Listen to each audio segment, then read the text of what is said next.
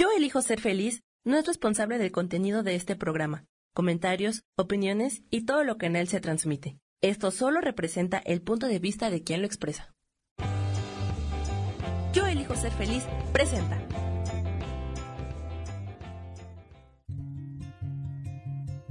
Volver a brillar, volver a sentir vitalidad. Bienvenido al programa.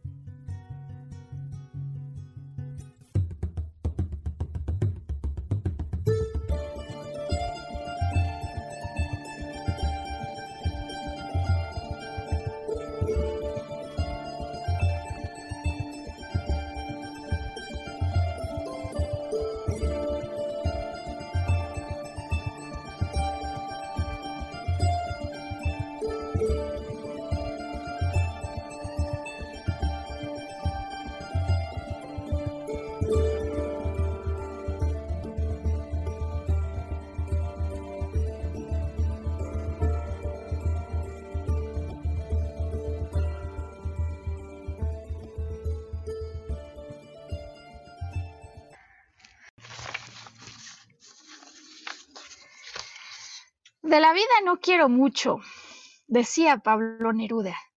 Quiero apenas saber que intenté todo lo que quise, que tuve todo lo que pude, que amé lo que valía la pena y que perdí apenas lo que nunca fue mío. Bueno, pues feliz viernes, hoy que es 5 de marzo, eh, y bienvenidos todos a esto que llamamos Volver a Brillar. Mi nombre es Maru Méndez, yo soy maestra en psicología transpersonal y transmitiendo desde la Ciudad de México. Tengo la fortuna de ser acompañada por Samuel Peña para la producción, la edición, la transmisión de este podcast. Sam, feliz viernes. Y estamos los dos listos y en sintonía con este pensamiento de Pablo Neruda, ¿no? ¿Quién no se sentiría feliz y pleno de poder expresar esto? como si fuera el último día de su vida, con total sensación eh, de logro y con total alegría y amor por lo que se ha vivido. Qué difícil en ciertos momentos, ¿no? Puede resultar aunque uno lo sabe y aunque la lógica nos indica, la experiencia nos lo grita, que es una buena idea elegir ser feliz, que siempre tiene sus beneficios, que, es importante no estarle echando basura al cuerpo con las emociones que tenemos y que no nos hacen sentir bien. Eh, parece que a veces la idea lógica está y sin embargo por algún motivo no podemos acabar de sentirnos felices y con amor por nosotros y por lo que está ocurriendo. Eh, particularmente en las últimas dos semanas que he estado trabajando en términos de asesorías, ¿no? Em, para ayudar a las personas a alcanzar estados de mayor plenitud a raíz de transiciones. Em, me ha llamado mucho la atención el encontrarme con varios casos em, con motivos completamente distintos, pero que llegan más o menos a la misma pregunta cómo se le hace para salir de la sensación de crisis prolongada que nos resta no solo vitalidad, alegría, que nos hace sentir no amados, ni dignos o merecedores de amor, y que no importa todo lo que hubiéramos estudiado, que no importa todos los libros de superación personal que hubiéramos leído, que no importa todo lo que hemos logrado atrás. Parece que ahora sí, con motivo de la pandemia o incluso muchas otras cosas, pues ahora sí no hay forma de salir. Eh, alguien así me lo dijo eh, esta semana cuando trabajaba con ella. A inicios de semana me decía Maru, en definitiva estoy en el peor momento. Estoy en el peor momento de mi vida. Ella con un asunto amoroso, ¿no? Como esos que a veces nos pasan cuando intentamos agarrarnos de alguien pues que no puede entregarnos lo que deseamos, ¿no? Eh, lo que en su caso ha coincidido con un trabajo en el que definitivamente no se siente ni feliz ni plena. Em, y sin embargo, su caso podría parecer completamente diferente al de esta otra persona con la que trabajé hace dos semanas en relación a una enfermedad que está enfrentando, que le toca desafiar y al respecto, pues con opiniones encontradas, es decir, el punto de vista de quienes dicen no hay manera, Esto no hay forma ya de darle marcha atrás, pero también el punto de vista de pacientes, personas que han desafiado ese tipo de creencias y han conseguido darle la vuelta. En ambos casos, con una problemática completamente distinta, eh, con la misma pregunta y de hecho con la misma expresión. Maru, lo que me dices es lógico, me hace sentido. Es más, yo a veces lo pienso, que estaría bien que me diera cuenta que lo que estoy viviendo, primero debo cambiar adentro, en fin, toda la teoría de los libros de superación personal, que esto empieza en ti, que no es afuera, que cambia tus pensamientos, pero las dos personas agotadas de pensar me dicen, aunque lo sé, aunque lo pienso, ni con eso me consigo reponer o sentir mejor. Y, al aire lanzan una pregunta que me parece que muchas personas podrían estar justamente con motivo de lo que pasa en pandemia haciéndose. Eh, ¿Cómo se le hace? ¿Cómo se le hace para salir de un estado de crisis cuando ya me cansé de pensar? Cuando me doy consejos, algunos me dicen hasta me sermoneo, empiezo con toda la actitud y de repente es esta situación que estoy viviendo, que no encuentro cómo salir de ella, que, que, me lleva incluso a esta disyuntiva, ¿no? De qué es primero el huevo o la gallina, ¿no? Alguien me decía, yo sé, ya me han dicho que para estar mejor, primero tengo que sentirme mejor. Pero Maru, ¿qué es primero el huevo o la gallina? Porque, porque yo no me acabo de sentir mejor y por lo tanto no puedo conseguir eso mejor que es lo que estoy anhelando. Así que dedicado a todas esas personas, a ellas, por supuesto, y a todas las personas que como tú, que como yo, que como ellas, pues, em, en algún momento de la vida pasamos por esto. Eh, hoy quisiera dedicar eh, la producción de esta semana a justamente darte ideas de qué cosas puedes hacer, más allá de qué puedes pensar, de cómo te puedes inspirar. En esta ocasión en concreto quiero darte consejos prácticos qué cosas distintas a las que solemos hacer podrías poner en marcha eh, para pues salir de esto y además cuando ya uno se da cuenta, oye, ya llevo, no llevo un mes, no llevo dos meses, ya llevo tres y de plano esta crisis no la resuelvo. Eh, a veces altas, a veces bajas, pero nunca acabo de estar en el nivel en el que me encontraba por lo menos hace un año atrás o antes de que ocurrieran todas estas suertes de pérdidas o eventos que me tienen hoy en la lona. Em, así que vamos a hacer este programa así em, y por lo tanto le vamos a titular El poder de tu música interior cómo se puede volver a activar el poder de esa música interior sin pensar. Hoy vamos a tratar de ayudarte con ideas prácticas. Y para contestar los desafíos del programa, bueno, por supuesto cuento con lo que me dicta la experiencia y la formación como maestra en psicología transpersonal. Em, particularmente hoy quiero complementar esas experiencias con esto de lo que se va a hablar en este libro que hoy te presento, que se llama Amor sin tener razón. O sea, ¿no? Me dicen amar sin mirar a cuál, pues este libro dice ama o amor sin tener razón. O sea, amar, amar porque sí, porque por derecho de nacimiento tú y yo somos seres que merecemos amor, aunque a veces nos engañamos y pensamos que para ello, que para ser felices y para, para amarnos tendríamos que hacer cosas importantes y grandes, ¿no? Eh, me gustaría entonces iniciar este programa con una pregunta para ti que tiene tres partes. Eh, quisiera me ayudes a recordar, a ver, lo primero que venga a tu mente del mejor día de tu vida. Y si me dices, Maru, no, pues es que hay muchos. El primero que venga a ti. ¿Qué pasó? Ese que de inmediato viene a tu mente cuando escuchas la pregunta, ¿qué pasó el mejor día que hayas tenido hasta ahora en tu vida? ¿Ya lo tienes? Quédate ahí. Vamos ahora con la segunda parte de esta pregunta. Quiero que me ayudes a recordar el día más triste de tu vida. ¿El día más feliz? El día más triste ahora. ¿El mejor día? Sí, el día en el que fuiste más feliz, en el que te sentiste más amada eh, o amado. Y, y, ahora vamos con esta segunda pregunta, el día más triste, ¿no? El día más triste, que te hayas sentido más triste. ¿Qué pasó?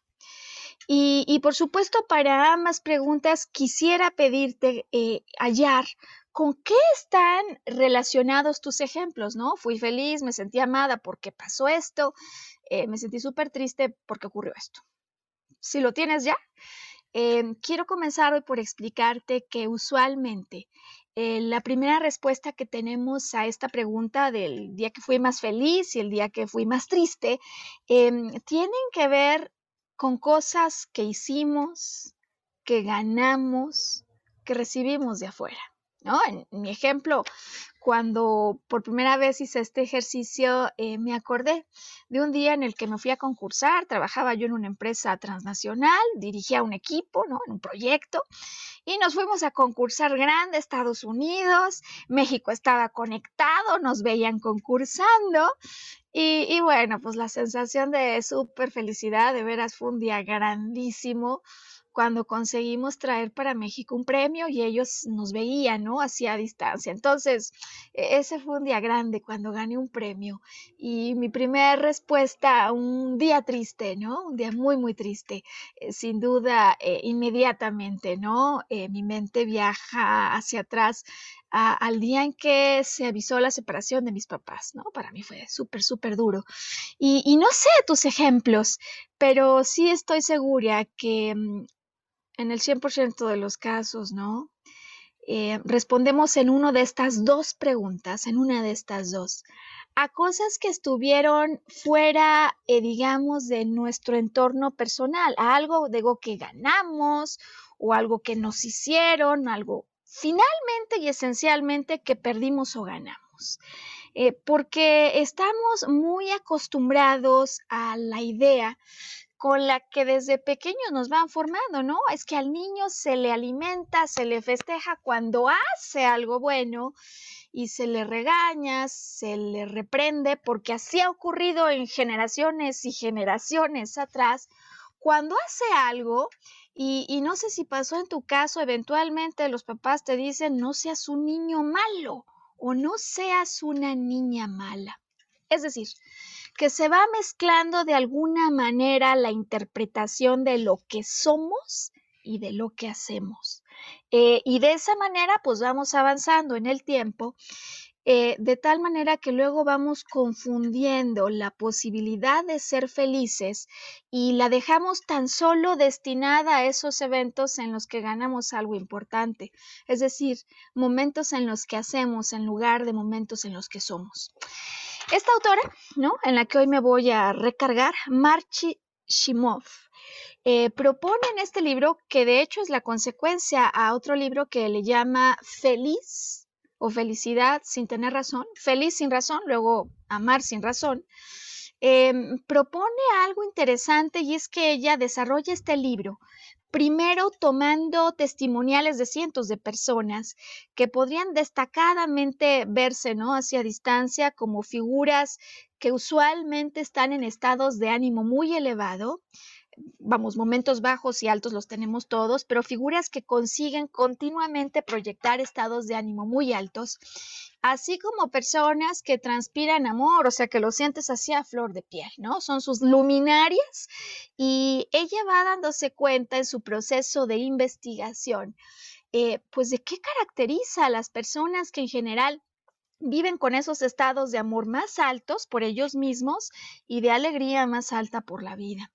Em, y de acuerdo con su investigación, lo que al final de cuentas nos propone es que mm, nosotros mismos, como seres merecedores por derecho de nacimiento a esa alegría, a ese amor, vamos haciendo cosas que al interior de nuestro cuerpo es como si fueran bloqueando los canales energéticos, los llamados chakras que tenemos.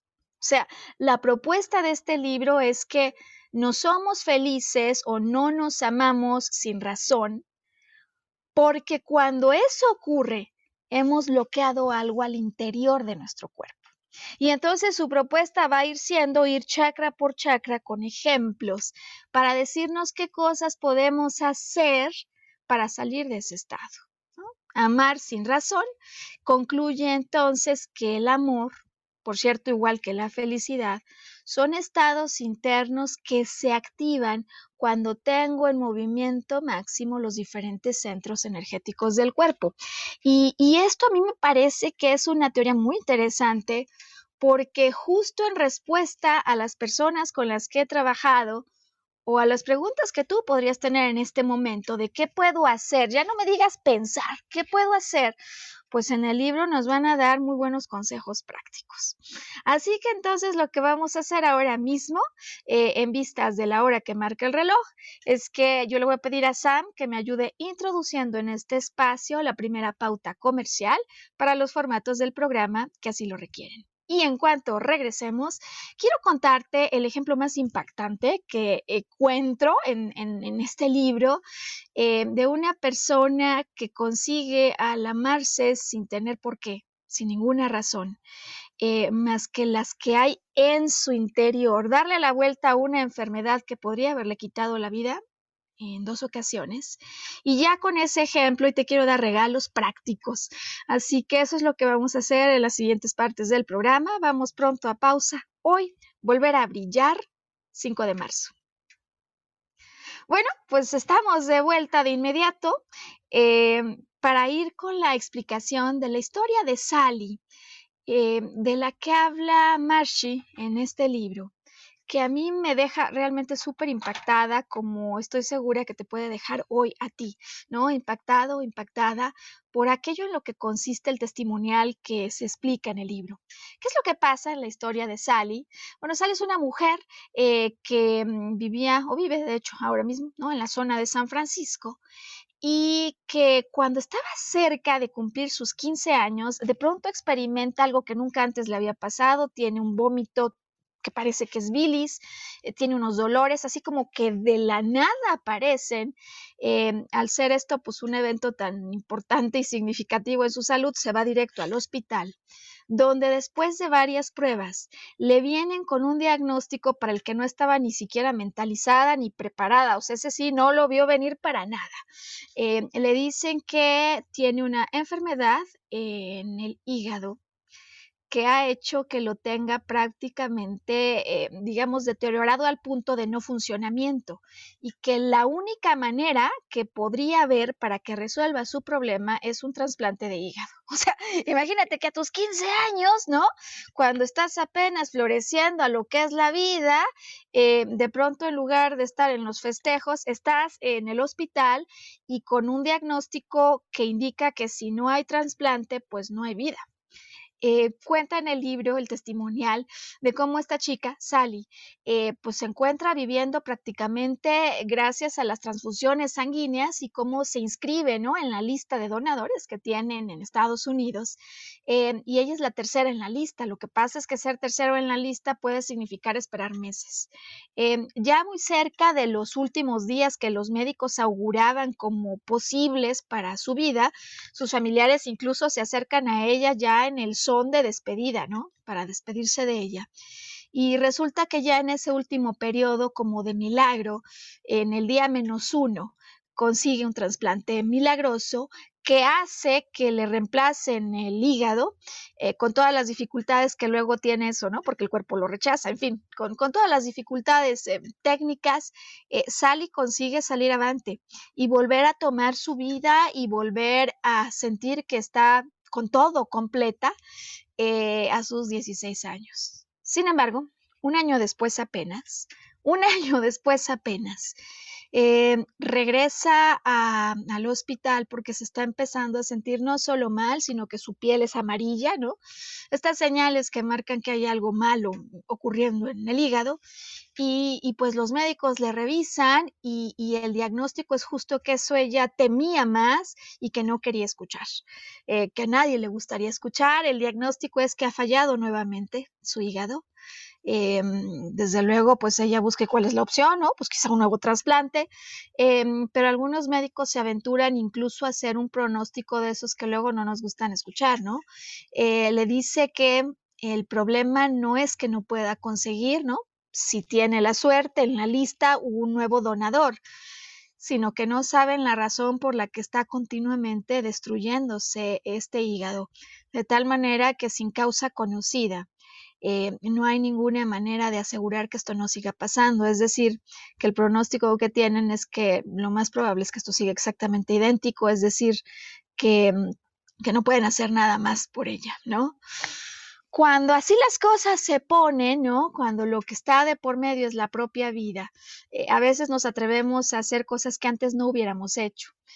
Y, esta mujer, conforme continúa en sus consultas, en, sus idas al doctor y estas cosas, en algún momento coincide en una sala de espera con otra mujer que ha recibido ya eh, trasplante de hígado por tres ocasiones en su vida. Y se dedica a oírla, a observarla, a escucharla, a ponerle atención.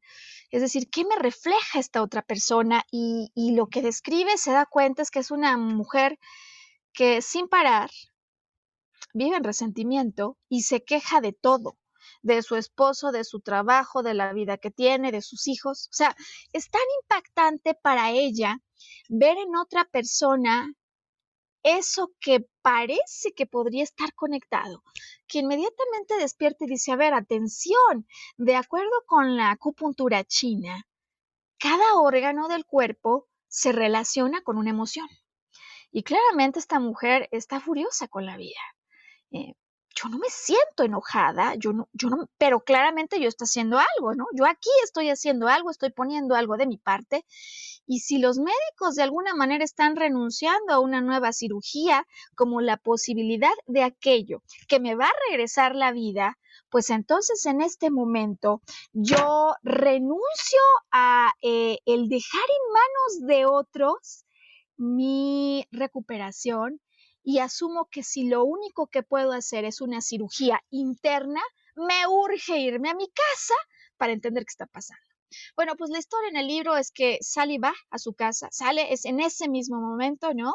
Después de haber entendido que hay algo en alguien que está gritando que en efecto puede haber emociones ahí ocultas.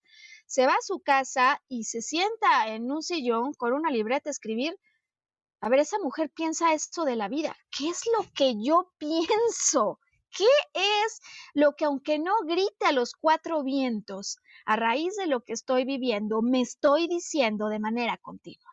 De tal manera que empieza a escribir y escribir y escribir. Y eventualmente se da cuenta en este diálogo interno, pero escrito, que la creencia fundamental que más emoción de enojo, de frustración, de tristeza le provoca es que ella piensa que Dios es un Dios castigador y que por cierto la está castigando porque ella es una mala persona. ¿No? ¡Pum! O sea, se da cuenta y cuando llega a este hallazgo del que no era plenamente consciente antes, hace una segunda pausa y dice, ok, yo veo esto, ¿por qué lo creo? O sea, ¿por qué creo que Dios es un Dios castigador que además a mí me está castigando por no ser una buena persona? ¿Por qué soy mala? Y, sabes, este ejercicio de autoentrevistarse le ayuda a Sally a recordar que en el pasado, cuando ella era pequeña, sus papás a ella y a sus hermanos igual los regañaban cuando empezaban a expresar una emoción de tal manera que ya a esa edad, pues estamos hablando de un adolescente, ¿no? Em, ella posiblemente sienta que no se enoja. Ella posiblemente crea que no estalla y no lo hace porque si no sus papás la habrían regañado y quedó tan bien acondicionada a esto que entonces ella ya mejor no se lo dice como hacia afuera, como hacia adentro, pero eso no implica que no lo esté sintiendo. A partir de ese momento, ¿qué estoy pensando? ¿Por qué lo estoy pensando? Sally toma propiedad de su caso y se encarga al punto en el que se da cuenta que claro que se enoja, que claro que se enfada, pero es que tiene hasta reprimido el diálogo interno, que en esa tarde abierto, ¿no?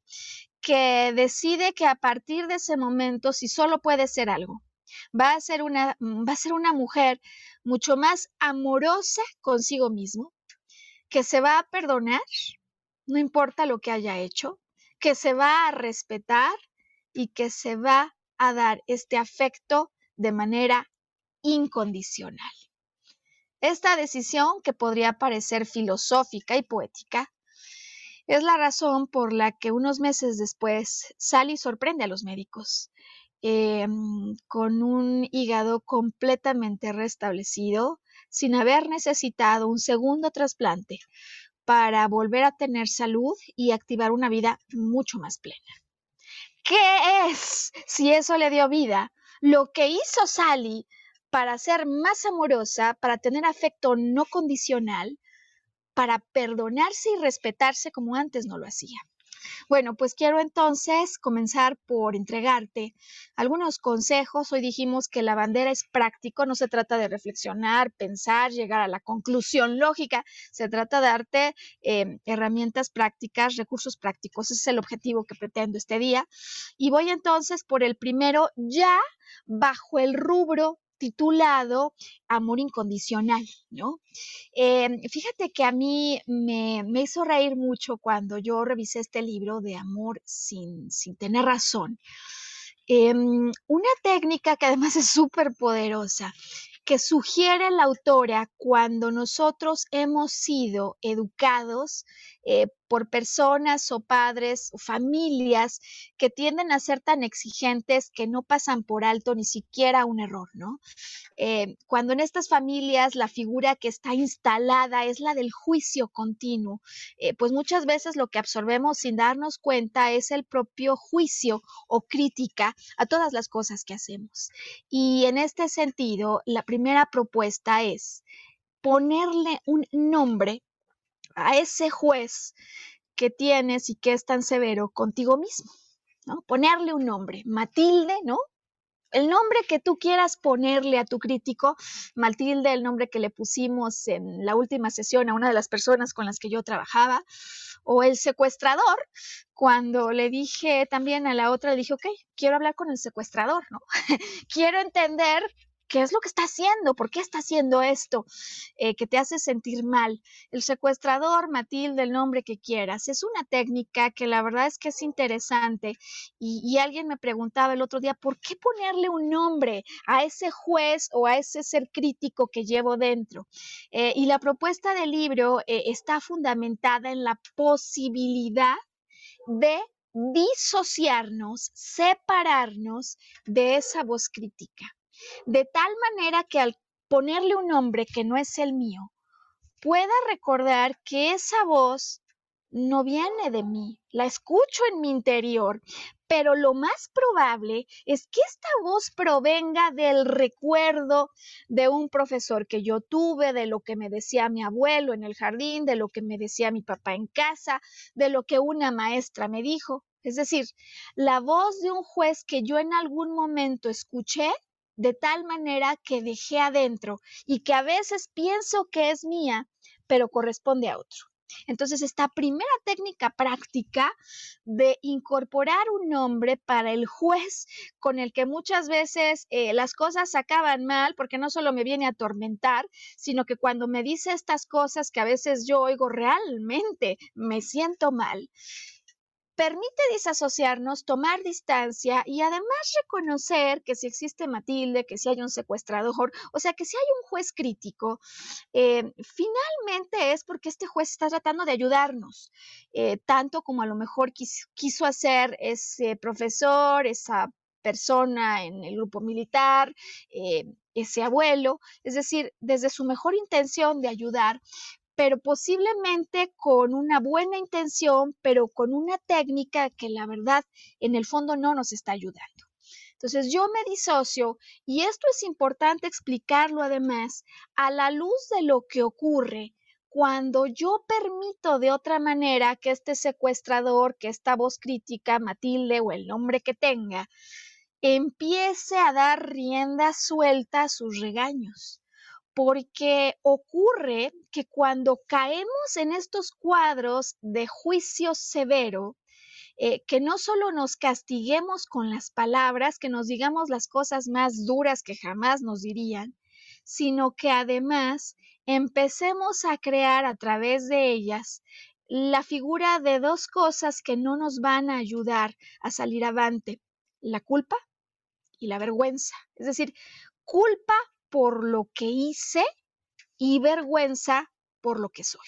Como si pusiéramos en una misma maleta estas dos cosas, las aventamos y en medida que la voz interna y crítica sigue surgiendo, no solo me siento mal, por eso hay algunos que no logran salir de la crisis, hay culpa fuerte, hay vergüenza de lo que hice, eh, no, no se siente uno bien por lo que dijo o hizo sino que esta combinación que es muy peligrosa, el problema es que es como una combinación pegajosa que no me permite salir avante. ¿Por qué?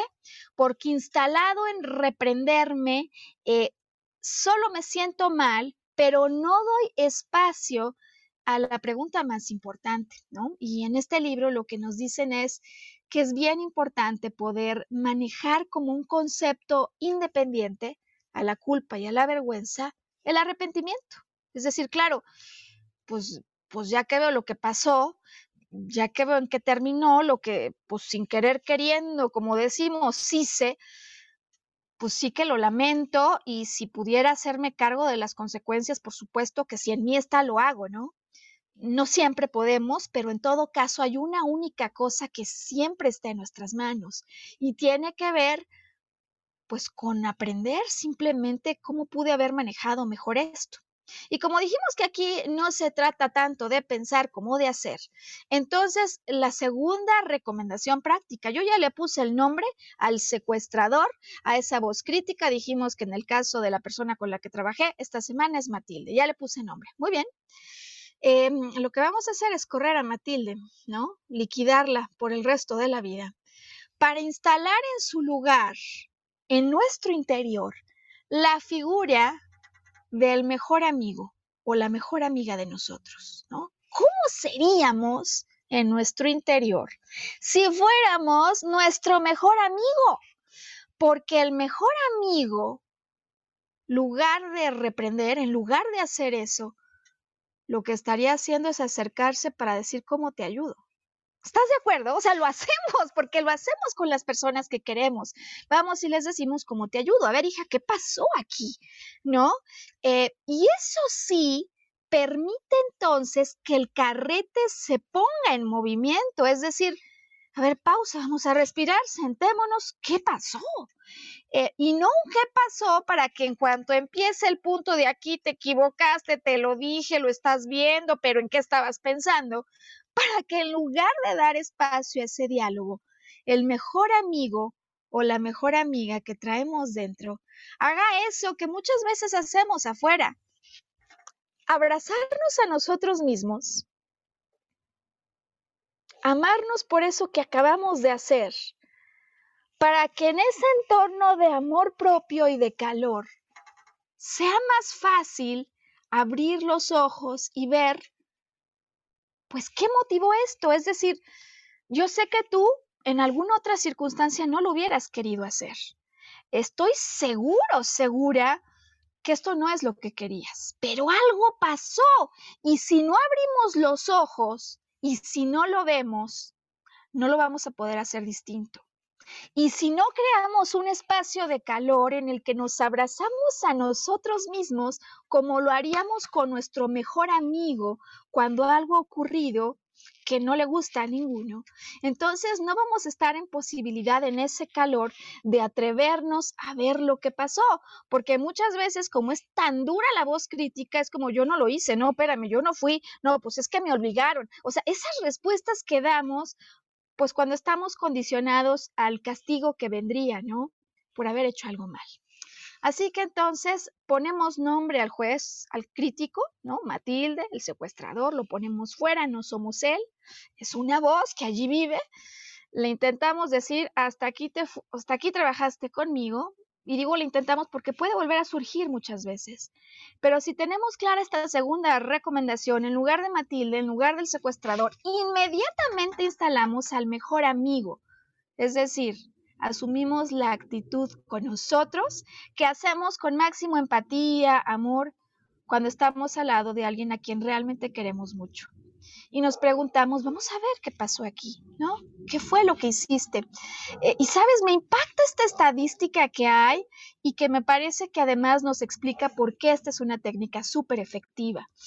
Em, resulta que han hecho estudios, investigaciones para comprender mejor em, ¿qué ocurre con las personas que no se pueden adherir a una dieta? ¿no? O sea, el clásico, y creo que todos hemos pasado con mucha facilidad por eso, ¿no? No, si estoy a dieta, pero luego a los tres días, a la semana o al mes, como algo me descarrilo. Bueno, pues han encontrado que las personas que consiguen perdonarse el desvío, estar bien con eso, abrazarse y decir, ok, no importa, sigo, tienen mucha mayor probabilidad de regresar al esquema de dieta que aquellos que se la pasan juzgándose, criticándose y regañándose. Es decir, que en el momento en el que yo activo a mi mejor amigo, en ese momento estoy en posibilidad de entregarme el máximo amor, no por lo que hice, sino por lo que soy. Y bajo este calor, bajo este abrazo personal, conseguir dar con la razón por la que me descarrilé, con la razón por la que algo salió mal, para que el máximo amor pueda encontrar la forma de comprenderlo, de aceptarlo y de salir adelante.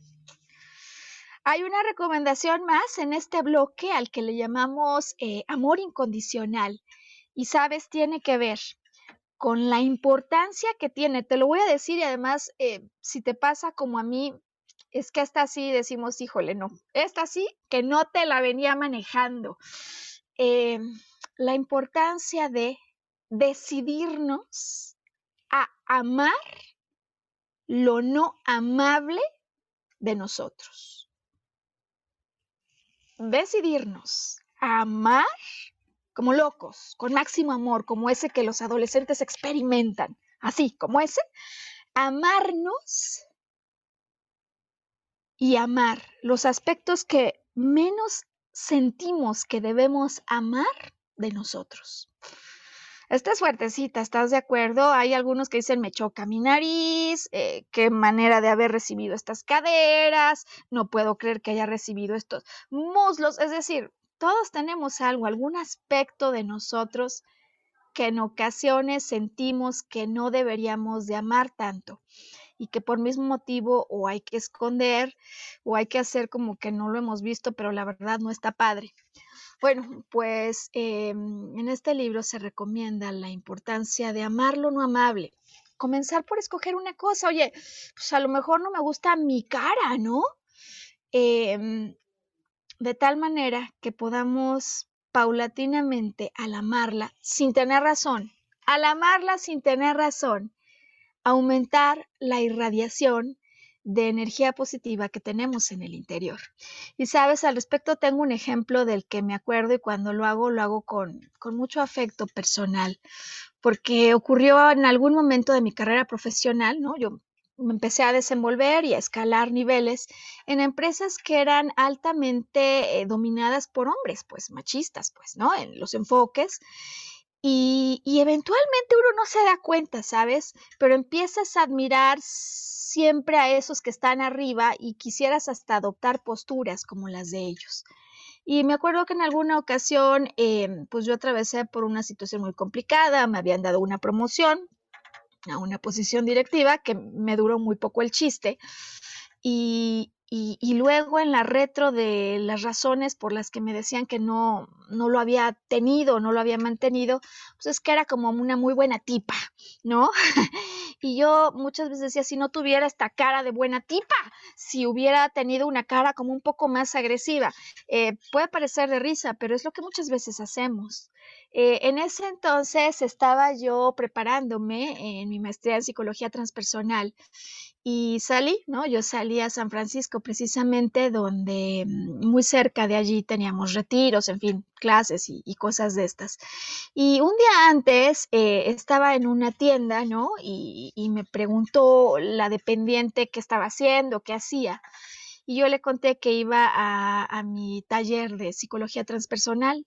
Curiosamente, esta mujer me, me, dijo algo que yo, la verdad, me agarró por sorpresa, no lo tenía ni pensado pero no sabes qué importante fue escucharlo. Y me dijo, wow, psicología transpersonal, qué bien, porque con esa cara que, tienes y esta manera de conducirte, estoy segura que muchas personas van a encontrar en tu rostro em, la sonrisa que necesitan y la cara amable y la empatía para poder conducir un proceso interior. ¡Pum! ¿No? Eh, venimos equipados porque con lo que venimos equipados es que vamos a realizar eh, la misión que nos hemos propuesto como almas. Eh, así que poder contactar con nosotros lo mejor y lo que creemos que es peor. Es decir, si esto no me gusta, si esto no me gusta, tratar de encontrar prácticas para amarnos. A veces a lo mejor lo único que no me gusta es cómo se me ve un jeans entallado y todo de lo que se trata es ir a probarme una tarde los jeans de un lugar para encontrar la talla, el modelo que me beneficia. Eh, cosas que a lo mejor no haría cuando lo único que quiero es rechazar esa parte. ¿No? Esa parte de mí, de mi cuerpo.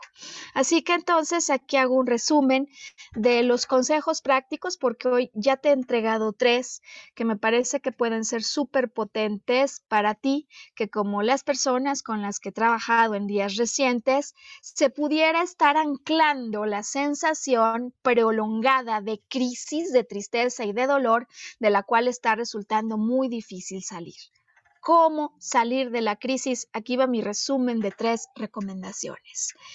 Em, primero que nada, ponle un nombre al crítico que te está atormentando y que te está lanzando continuamente rechazos, juicios, ideas, castigos, eh, frases que te están haciendo sentir mal. Ponle un nombre, porque el hecho de que le pongas un nombre a ese juez interno te va a permitir separarlo de ti y reconocer que no es tu voz, que no eres tú, aunque suene adentro, sino la voz de alguien que se ha quedado allí, que se ha quedado allá adentro. Segunda recomendación del día.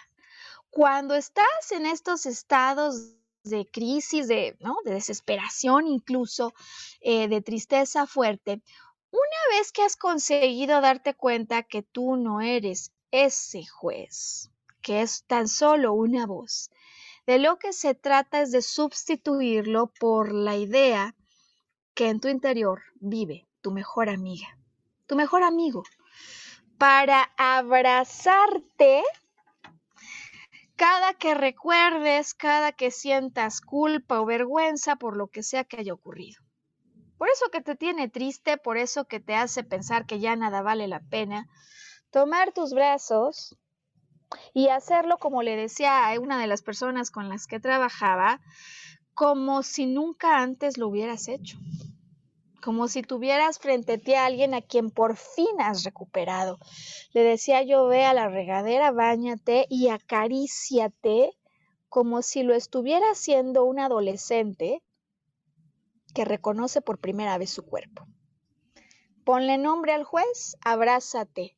Abrázate sobre todo y permítete, acepta que si algo no salió bien, no pasa nada. Es decir, suspende el regaño porque no hiciste algo de acuerdo con lo previsto. Suspende el juicio, abrázate, porque si tú te abrazas, vas a tener muchas más posibilidades de regresar a la ruta o al camino en búsqueda de lo que querías, si además al abrazarte te das tanto calor que sin necesidad de demostrar que eres bueno, que eres el mejor, que nunca te equivocas, si en su lugar, a la luz de ese calor en tu interior, consigues comprender, pues que no importa, te descarrilaste, nos descarrilamos todos, pero si te amas, si solo haces eso, si no piensas nada, si solo te amas, eh, si te das ese calor interno, te van a llegar ideas. Esto pasa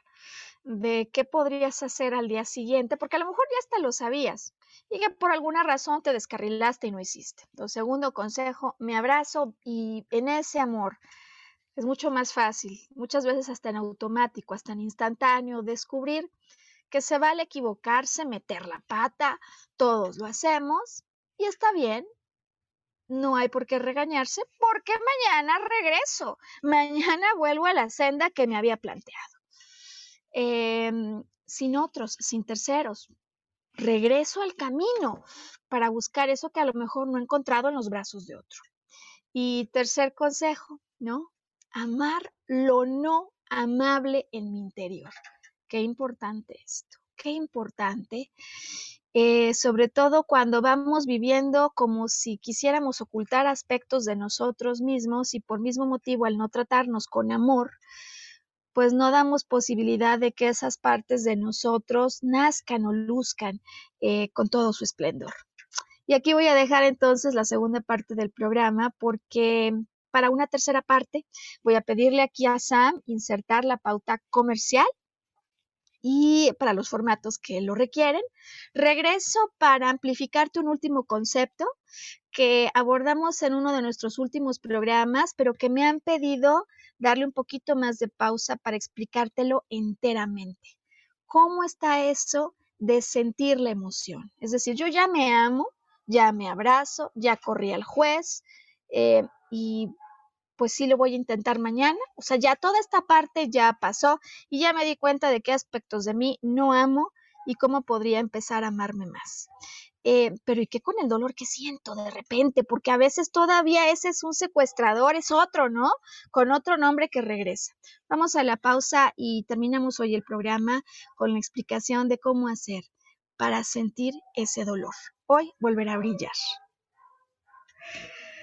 Bien, pues em, hoy estamos hablando de cómo hacer para salir de la crisis, de la sensación de crisis que en ocasiones enfrentamos cuando por un periodo prolongado em, creemos que estamos atravesando una etapa que no vamos a superar más y por una etapa prolongada hemos estado oscilando en estados de tristeza, resignación, frustración, pero nos ha sido muy difícil remontar y volver a altos niveles de alegría y de amor personal. en esta tercera parte entonces del programa, hoy quisiera detallar una técnica que empecé a explicar, me parece que el programa anterior, y que me han pedido que explique con un poco más de pausa y detenimiento, porque presenta un concepto bastante poco escuchado, no es usual, bastante revolucionario y bastante mm, sanador. Eh, y en lo que consiste esta última recomendación es permitirte expresar totalmente, expresar ese dolor, no a través de las palabras, no a través de escribirlas, no a través de gritarlas o contárselas a 20 personas, sino simplemente al sentir la emoción totalmente. ¿Qué significa esto? Em, hay una teoría que implica, ¿no? El reconocer que cuando tú sientes el viento en contra, ¿no? Como cuando en estas ocasiones digo que nos sentimos mal, de malas, mojado, lloviendo y ya por un largo tiempo, em, la teoría dice que no es cierto que todo el viento sople en contra. Déjame decirlo así. Em, hay solo una parte de tu cuerpo en la que ese viento está soplando en contra. Es decir, toda emoción, toda, las que sentimos padre, las que no nos gustan, tiene un epicentro en tu cuerpo físico. Tiene un punto al que le llaman punto de gravedad, un punto desde el cual se está emitiendo ese sentimiento o esa emoción. De acuerdo con esta teoría, entonces, cuando yo siento como que el aviso de que me quiero poner triste, el asunto de que en este momento no lo estaba así pensando, pero escucho música y quiero salir disparada a llorar, esta cosa de que lo recuerdo y vuelvo a enojarme por dentro y quiero explotar. Cuando eso ocurre, eh, usualmente lo que hacemos es detenerlo, ¿no? Y lo que la teoría nos propone es no detengas nada. Más bien, si es el caso y no quieres que nadie te vea llorar, si no quieres explotar en frente de otros, pues corre a tu cuarto, corre al baño, eh, cierra los ojos y contacta inmediatamente con ese sentimiento, con esa emoción, de tal manera que puedas reconocer al hacerlo dónde en tu cuerpo se está generando esto.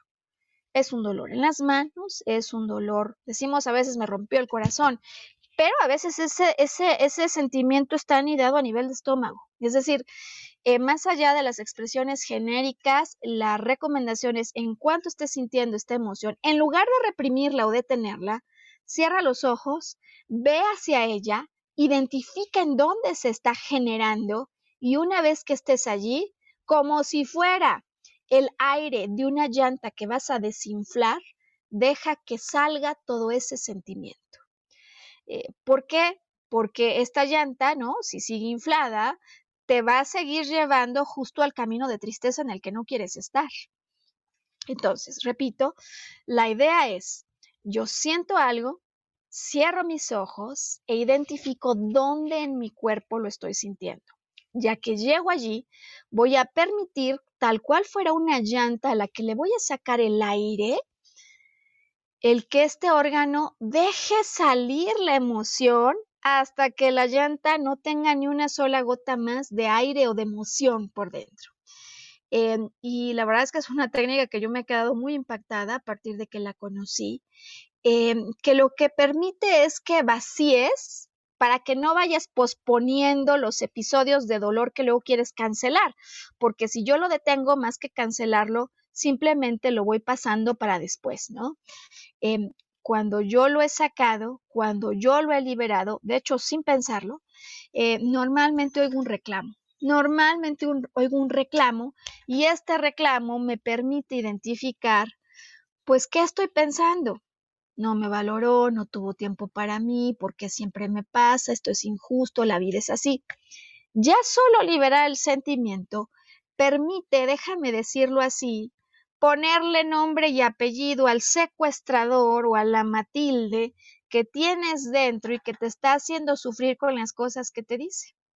Y aquí entonces el circuito se completa.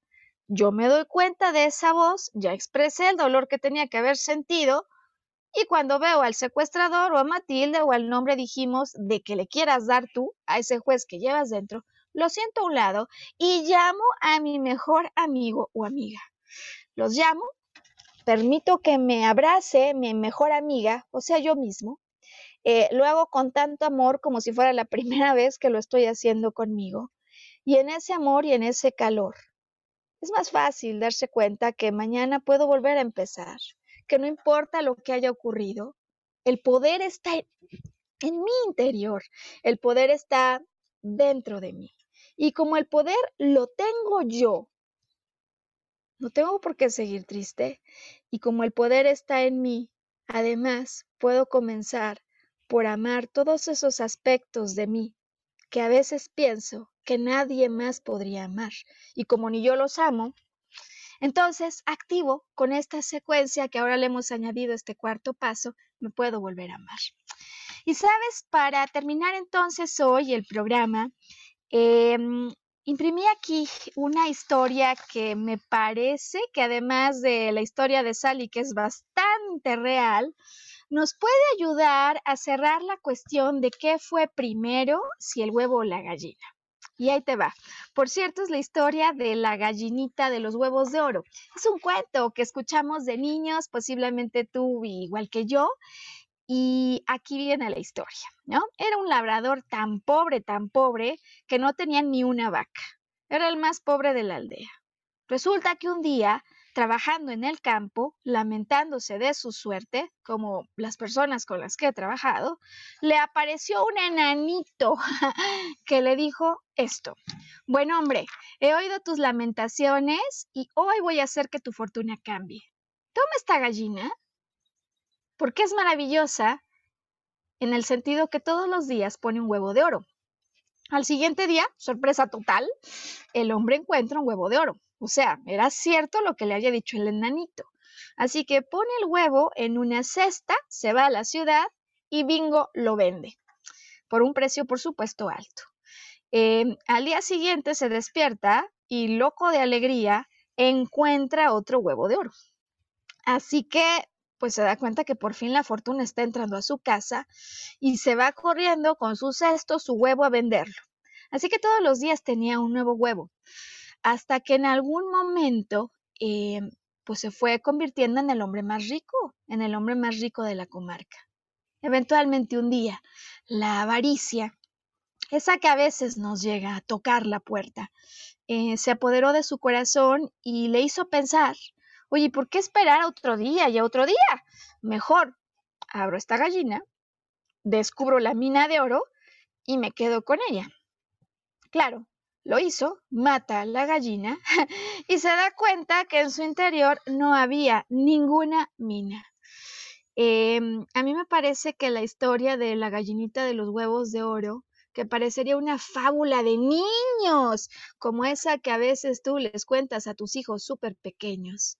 Podría ser hoy eh, la imagen con la que nos quedemos para concluir este programa, porque me parece que la gallina nos lo recuerda y de manera muy sencilla. Eh, está dentro de ti lo que produce tu felicidad. Está en tu interior la capacidad de emitir hacia afuera cosas de alto valor.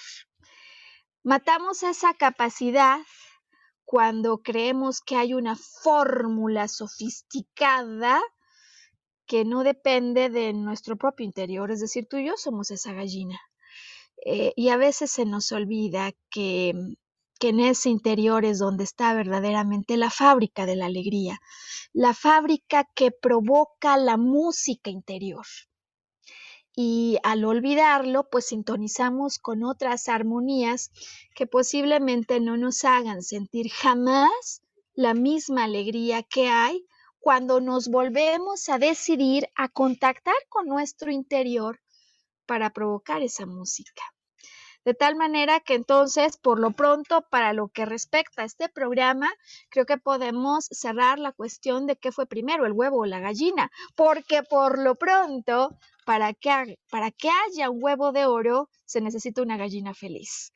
Eh, y bueno, pues con estos consejos prácticos, eh, deseo haberte ayudado y que puedas no solo elegir ser feliz y como me lo decían estas personas con las que he trabajado, es decir, la lógica está, sino que tengas además un trampolín súper práctico para hacer cosas distintas, por lo pronto la próxima que te oigas regañándote, pararlo, sentarte, poner ahí a tu secuestrador, llamar a tu mejor amigo, abrazarte, perdonarte, porque no pasa nada, pues no salió hoy, saldrá mañana, ya que vi que puedo hacer distinto, y mm, amar lo no amable. Además, sentir, sentir a rienda suelta esa emoción y dejarla ir para que al volver a ver el nombre del secuestrador, el ciclo se pueda cerrar. Y que con todo esto, en definitiva, no solo elijas, sino puedas ser feliz, así como decidir volvernos a sintonizar cuando en una semana estemos entregándote una nueva cápsula de esta producción a la que llamamos Volver a Brillar. Hasta entonces.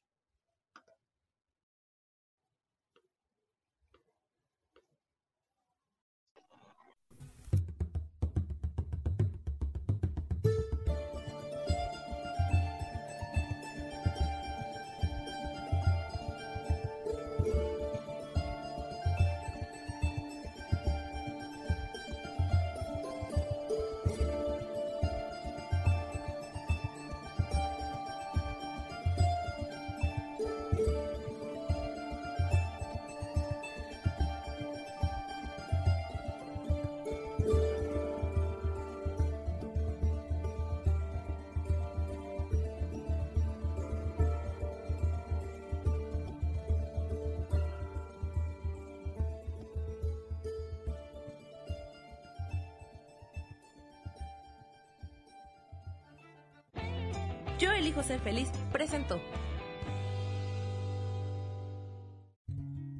Volver a brillar. Recuperar la sensación de tu poder personal. Nos vemos en la siguiente transmisión de este programa. Esta fue una producción de Yo elijo ser feliz. Derechos reservados.